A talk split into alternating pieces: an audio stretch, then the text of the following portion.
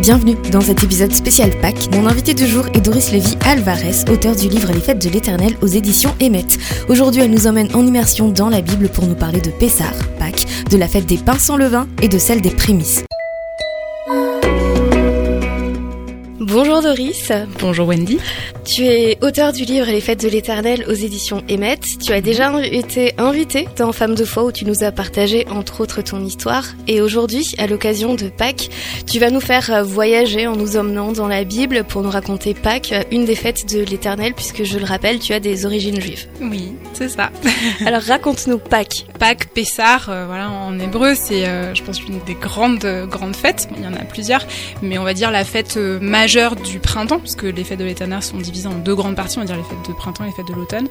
Et c'est vrai que les fêtes de printemps se catalysent, on va dire, autour de Pâques. Et en fait, Pâques en soi, euh, elle comprend trois fêtes. Donc la fête de Pâques à proprement parler, la fête des pains sans levain, Ragamatzot en hébreu, et la fête des prémices, Ragabikurim. Voilà, donc euh, cette fête pour le peuple juif, c'est une fête qui est très importante dans leur histoire parce qu'elle commémore leur sortie d'Égypte, donc c'est pas rien. voilà, après 400 euh, ans d'esclavage, c'est une fête où euh, bah, ils ont dû sacrifier un agneau sans défaut, mettre de son sang sur les linteaux de leur porte pour que l'ange de la mort qui passait à ce moment-là et qui tuait tous les premiers-nés dans les familles, eh ben, les épargne. Et c'est vrai que ça a été une nuit euh, assez euh, catastrophique puisqu'en Égypte, tous les premiers-nés mâles sont nés. Mais l'ange a épargné les premiers-nés des Hébreux qui avaient obéi à ce commandement. Et suite à ça, dans l'histoire, le, pharaon a relâché le peuple qui avait été esclave et, c'est la sortie d'Égypte pour l'entrée dans le pays promis. Et juste après ça, en fait, donc c'est cette première Pâque, on va dire, qui a été fêtée. Mais pour autant, euh, en fait, on, le voit dans Exode 12, Dieu directement après ça dit oui, vous avez vécu ça, mais vous ferez un événement commémoratif chaque année pour ne pas oublier justement ça et pour se souvenir année après année que vous avez été libéré, que j'ai mis mon sceau sur vous. Donc cette fête est fêtée jusqu'à aujourd'hui et c'est fou quand même. Mhm. ouais. Et euh, avant de revenir sur l'aspect euh, chrétien de la chose, mhm. pourquoi on entend souvent euh, Pâques juive alors que quand on lit la Bible, on voit bien que Dieu l'a instituée. Du coup, enfin souvent il y a la Pâques juive et la Pâques chrétienne et pourtant c'est quoi l'histoire? Oui, alors c'est pour ça aujourd'hui d'ailleurs qu'on n'écrit Avec un S. C'est en fait pour dire les deux Pâques, donc Pâques juive et Pâques chrétienne. Euh, mais la Pâques, voilà, ça s'écrit sans S. Hein. Mhm. et donc la Pâques, c'est la Pâques juive à la base. Alors, ben, c'est tout un historique avec euh, ces fêtes. Donc on dit oui, c'est pas que des fêtes juives, c'est des fêtes de l'Éternel. C'est pour ça que j'ai écrit mon livre en disant que c'est pas mes fêtes, tes fêtes ou quoi. C'est mhm. Dieu qui les a instituées. Entre autres, dans on voit dans Lévitique 23, dans Nombre et dans Deutéronome aussi. C'est des fêtes que Dieu a mises comme un calendrier dans l'année à des moments précis en disant ben c'est vrai que t'es oublieux et tu te rappelleras de ce que j'ai fait, de qui je suis. Donc le peuple suivait ces fêtes. Après on le voit dans l'histoire et, dans l'Ancien Testament aussi que parfois le peuple n'a pas suivi ces fêtes. Hein. La Pâque on le voit avec les rois euh, pendant des années. Euh, la Pâque n'avait pas été faite et puis quand elle était refaite à un moment c'était des temps de joie. Donc euh, donc voilà le peuple n'a pas n'a pas suivi. Souvent il refaisait les fêtes quand c'était un retour à l'Éternel, un peu une sorte de, de repentance aussi.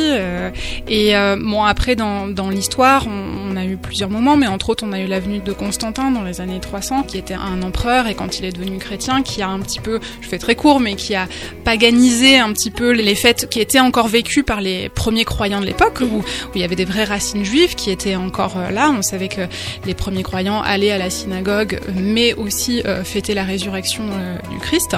Donc il y avait le Shabbat, par exemple, qui était fêté et célébré tout en fêtant la résurrection du Christ.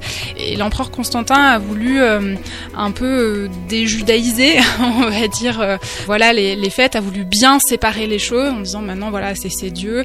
Et il a un petit peu calqué des fêtes qui étaient païennes comme par exemple le jour le Sunday donc le dimanche le jour du soleil. Mhm. voilà et de mettre voilà c'est là où on va fêter la résurrection de Christ. Mais en faisant ça c'était oui un jour on fêtait ça mais on se désolidarise de la culture juive et on n'a plus le droit de fêter le Shabbat.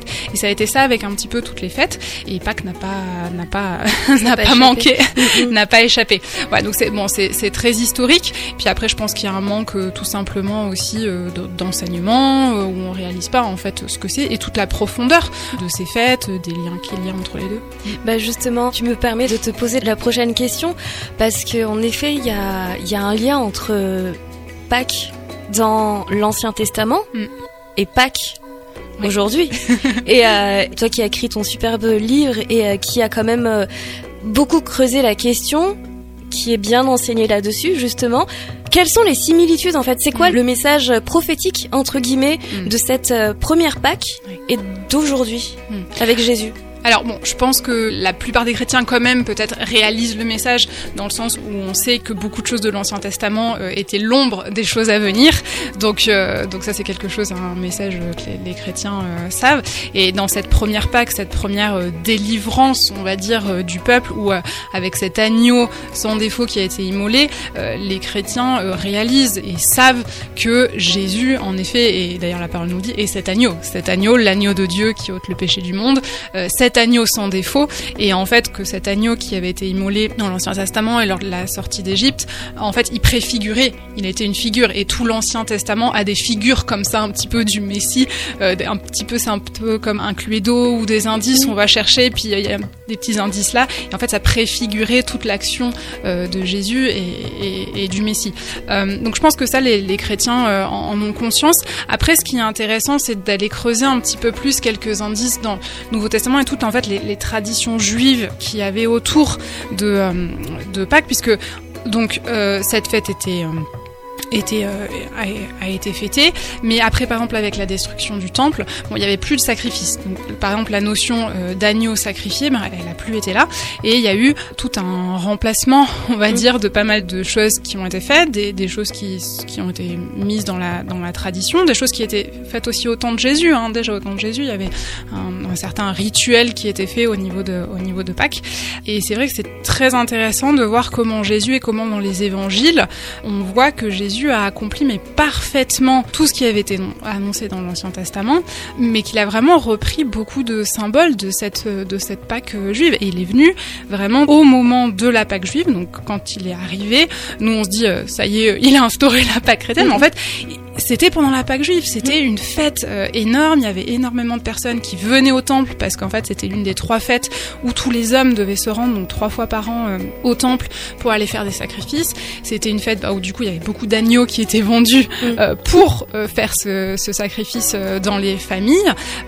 du coup la tradition voulait qu'on achète un agneau. Et en fait pendant trois jours cet agneau était scruté, on regardait dans les moindres détails, est-ce qu'il a un défaut, est-ce qu'il va bien, est-ce qu'il marche bien, mm tout ça. Et en fait, par exemple, euh, Jésus, on le voit dans les évangiles, il est arrivé à Jérusalem trois jours avant la fête de Pâques. Et c'est marrant parce que c'est un temps où il a été scruté, entre guillemets, par tous les chefs religieux, par les scribes, par les pharisiens, qui se sont moqués de lui, qui ont essayé de le, de trouver des défauts en lui. On voit qu'il a même été amené devant Pilate et que Pilate aussi a regardé. Il y a eu tout un entretien. Et à la fin, ce qui est intéressant, c'est que Pilate, il dit, mais je, je ne vois rien de coupable dans cet homme. Pilate lui-même voilà, Jésus a été scruté et il y a eu quelqu'un, une autorité qui a dit mais il n'y a aucun défaut dans cet homme. Et on voit que au moment où l'agneau euh, du coup euh, était immolé dans les familles et autant, bah, c'est le moment où Jésus a été crucifié, euh, crucifié à, à, la croix. Donc voilà, vraiment dans tout ce qu'il est, dans tout ce qu'il a fait, il reprend ces symboles. Il y a aussi la notion de, il, il est demandé dans l'Ancien Testament que aucun os ne soit brisé. Ça c'est quelque chose qu'on voit dans l'Ancien Testament et on voit dans le Nouveau Testament que que, en effet, aucun os de Jésus n'a été brisé lors de sa mort euh, et de sa, crucifixion. C'est tous des petits détails qui font qu'on peut que s'émerveiller de ce qu'il a fait. Ouais, bah ouais, non, mais c'est sûr, puis c'est passionnant tout ce que tu racontes et comment tu nous emmènes dans cette période-là. Tu disais euh, au tout début que euh, c'était en trois parties. Non, il y avait trois fêtes oui. pendant le printemps. Mhm. Donc il y a Pâques, Ensuite, il y a la fête des pains sans levain, oui. Ragamatzot, et la fête des prémices. Et tu peux euh, nous partager justement ces, ces, deux fêtes et ensuite nous faire un mm. parallèle avec euh, Ouais, ouais. Et c'est là que c'est très intéressant et c'est que les chrétiens, mais aussi certains juifs, hein, bon, on met un peu tout dans le même paquet. Allez, Pâques, c'est tout, et puis on dit pas que c'est la résurrection. Euh, non, Pâques, c'est pas la résurrection. et en fait, ce qui est très intéressant encore euh, de voir, c'est que dans l'Ancien Testament, il y a bien trois fêtes. Et euh, pour moi, si Dieu y met trois fêtes, c'est qu'il y a vraiment euh, trois choses distinctes, même si elles ont un lien entre elles. Alors, au niveau des dates, en fait, Pâques, donc Pessah, commence le 14 du premier mois de l'année, qui était le mois de Nissan, parce que l'année biblique, on va dire, commençait du coup à cette période de mars-avril qui correspond pour nous dans notre calendrier grégorien. Donc le 14 du mois, l'agneau était immolé, c'était c'est ce qu'on retrouve dans Lévitique 23. Le 15 du mois, donc c'est la Pâque, c'est euh, la mort, c'est la crucifixion, ça représente ça et c'est ce qu'on connaît peut-être le, plus, on va dire. Ensuite, le 15 du mois et pendant 7 jours, il y avait cette fête des pains sans levain, Ragamatot. C'était une fête qui a été instaurée aussi en Exode 12 après la sortie d'Égypte où on voit que les Israélites n'avaient pas eu le temps de faire lever la pâte, donc ils sont partis en vitesse et ils ont mangé les pains sans levain. Mais là encore, c'est quelque chose où Dieu dit et l'instaure comme une fête en disant vous continuerez à manger des pains sans levain pour se rappeler de cela. Et ce qui est intéressant, c'est que cette fête, déjà dans l'Ancien Testament et pour les Juifs, le levain représente le péché. Des voix, enfin, on en parle beaucoup au niveau chrétien, mais pour les Juifs aussi, le levain est un symbole de péché. Et aujourd'hui, dans les familles juives, il y a tout ce qu'on appelle une chasse au levain. Nous, on parle de chasse aux œufs, mais je trouve que la chasse au levain a d'autant plus de signification et de profondeur, où cette fête est l'occasion d'un grand ménage de printemps, où on va enlever de la maison tout ce qui a attrait au levain, donc tout ce qui a été euh, fermenté. Mm-hmm. Comme la levure. Exactement, la euh, levure, mm-hmm. ça se retrouve dans le pain, même dans la bière, certains aliments, des gâteaux, euh, tout ça. Et alors, il va y avoir quelque chose d'un peu pédagogique, parce que l'idée, c'est pas de faire quelque chose pour faire quelque chose, c'est toujours d'enseigner à nos enfants. Toutes les fêtes sont l'occasion de transmettre la foi, transmettre les valeurs aux enfants. Et donc là, ce que la maman, elle fait alors qu'elle fait son ménage de printemps, elle va laisser quelques petits endroits avec des toutes petites, toutes petites miettes. Et il y a cette fameuse chasse au levain qu'on fait en famille à la lumière d'une bougie ou d'une lampe torche. Bon, ça dépend un peu modernisé, mais euh, et où du coup les enfants vont aller chercher dans la maison les traces de levain. Mais ce qui est enseigné euh, par rapport à là, c'est de pas laisser le péché dans la maison et de tout enlever. Et bien sûr que ça, au niveau du levain, ça nous parle de Jésus. Et dans le Nouveau Testament, on voit que Jésus a été ce pain, déjà il nous dit qu'il est ce pain, mais ce pain sans levain, sans péché, il a été fait, euh, voilà, le, levain pour nous. Et on nous invite, nous, en suivant son exemple, à être aussi une pâte nouvelle, sans levain, sans péché, avec son exemple. Donc c'est une fête qui est euh, très importante. C'est une fête qui correspond du coup après la mort bah, à la mise au tombeau de Jésus, un temps de purification où, le levain n'est pas là, où le péché n'est pas là, un temps de mort, de mort à soi aussi. Et donc, on dans la parole, c'est une fête qui dure euh, sept jours et, c'est vraiment un temps de purification, un temps de repentance. Et donc voilà, cette deuxième fête est pour moi euh, très très importante et elle est bien différente de Pâques, qui est la crucifixion. Et la troisième fête qui est, j'ai envie de dire celle qui est encore la moins connue, et ça me désespère parce que c'est la plus euh, pour moi, c'est celle qui a le plus de sens, parce qu'il n'y a pas de crucifixion, il n'y a pas de mise au tombeau sans résurrection. Et Pâques, n'est pas la résurrection. Mais la fête de la résurrection, c'est la fête des prémices. Et en fait, c'est une fête pareille qu'on retrouve dans Lévitique 23, dont on n'entend pas beaucoup parler, et qui est très peu fêtée par les juifs euh, aussi. Parce que c'est une fête où on n'a pas de date. On nous dit juste qu'elle devait être fêtée après le Shabbat. Alors, de quel Shabbat il s'agissait, on ne savait pas trop.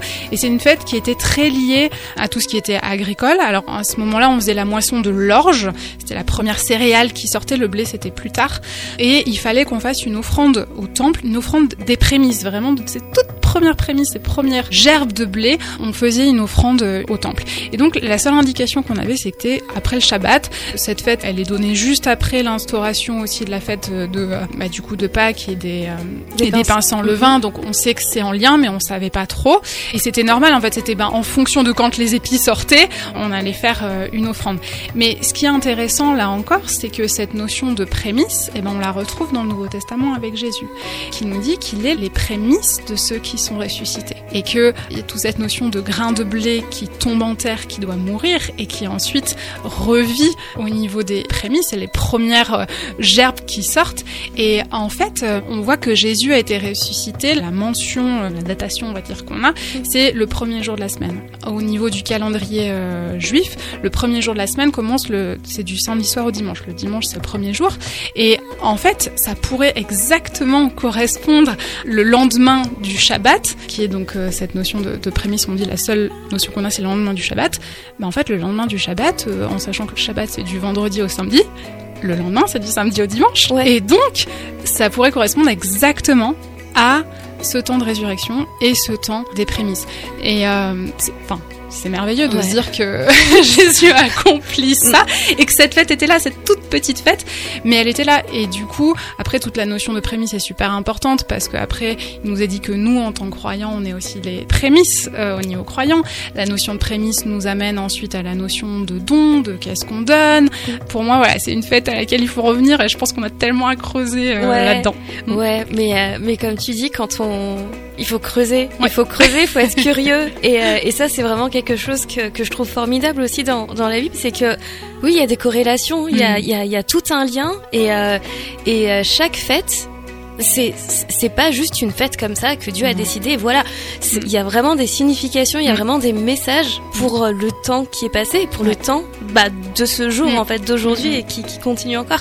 Et, et c'est juste c'est juste passionnant. Ouais, il y a juste une petite question que je me Mhm. posais parce que après je connais pas trop, mais c'est c'est quoi la chasse aux œufs? Enfin Pâques parce que en fait, bah en j'ai l'impression que en anglais c'est beaucoup plus clair parce qu'on dit Passover.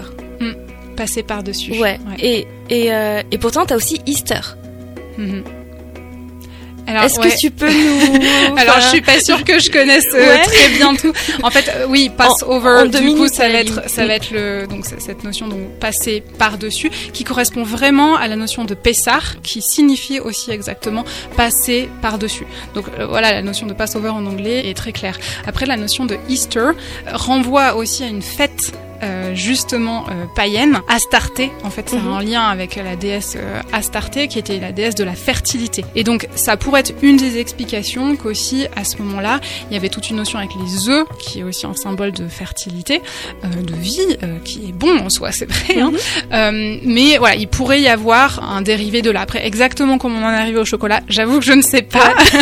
mais voilà il y a cette notion dans les œufs, dans la poule, cette notion de vie, de fertilité qui en soi est bonne. Oui Christ par sa résurrection nous rend la vie, Mhm. amen. Euh, mais pour autant c'est vrai que d'aller chasser des œufs, quel symbole fait-on passer à Ouais. nos enfants Mhm. et, et- et c'est vrai que je, je trouve très intéressant dans, dans la chasse au levain euh, de faire passer cette notion de péché, d'aller chercher en nous-mêmes, voilà, ben, quel péché, quelles sont les petites choses qui restent et de faire vraiment un ménage. Ce qui, pour moi, aujourd'hui, on ne retrouve pas vraiment dans la chasse aux œufs, qui est plutôt quelque chose aujourd'hui en plus de consommation, en plus de sucre, Oui, enfin de- voilà. il y a moins de, il y a moins le côté, on va dire euh, spirituel. C'est Mhm. vrai que euh, on chasse le, le vin de sa maison, on l'ôte déjà de sa maison, de là Mhm. où on habite, et puis on l'ôte aussi de nous-mêmes Oui. pour euh, pour ensuite. euh, Oui, il y a une notion physique qui ensuite renvoie à, à un symbolisme ouais. euh, spirituel. Mhm. Bah écoute, je te remercie infiniment, Doris, pour bah, pour tous ces éclairages. Tu peux juste nous rappeler le titre de ton livre. Je sais que je l'ai dit déjà, mais euh, le titre de ton livre, où est-ce qu'on peut le trouver? Oui, alors donc le titre c'est Les Fêtes de l'Éternel et alors euh, il a été publié aux éditions Emmet, vous pouvez le trouver sur le site d'Emmet. Il se retrouve aussi dans un certain nombre de, de librairies chrétiennes, voilà, vous pouvez le commander en livre, euh, en, en ligne ou alors même euh, l'acheter si vous êtes à côté d'une librairie chrétienne.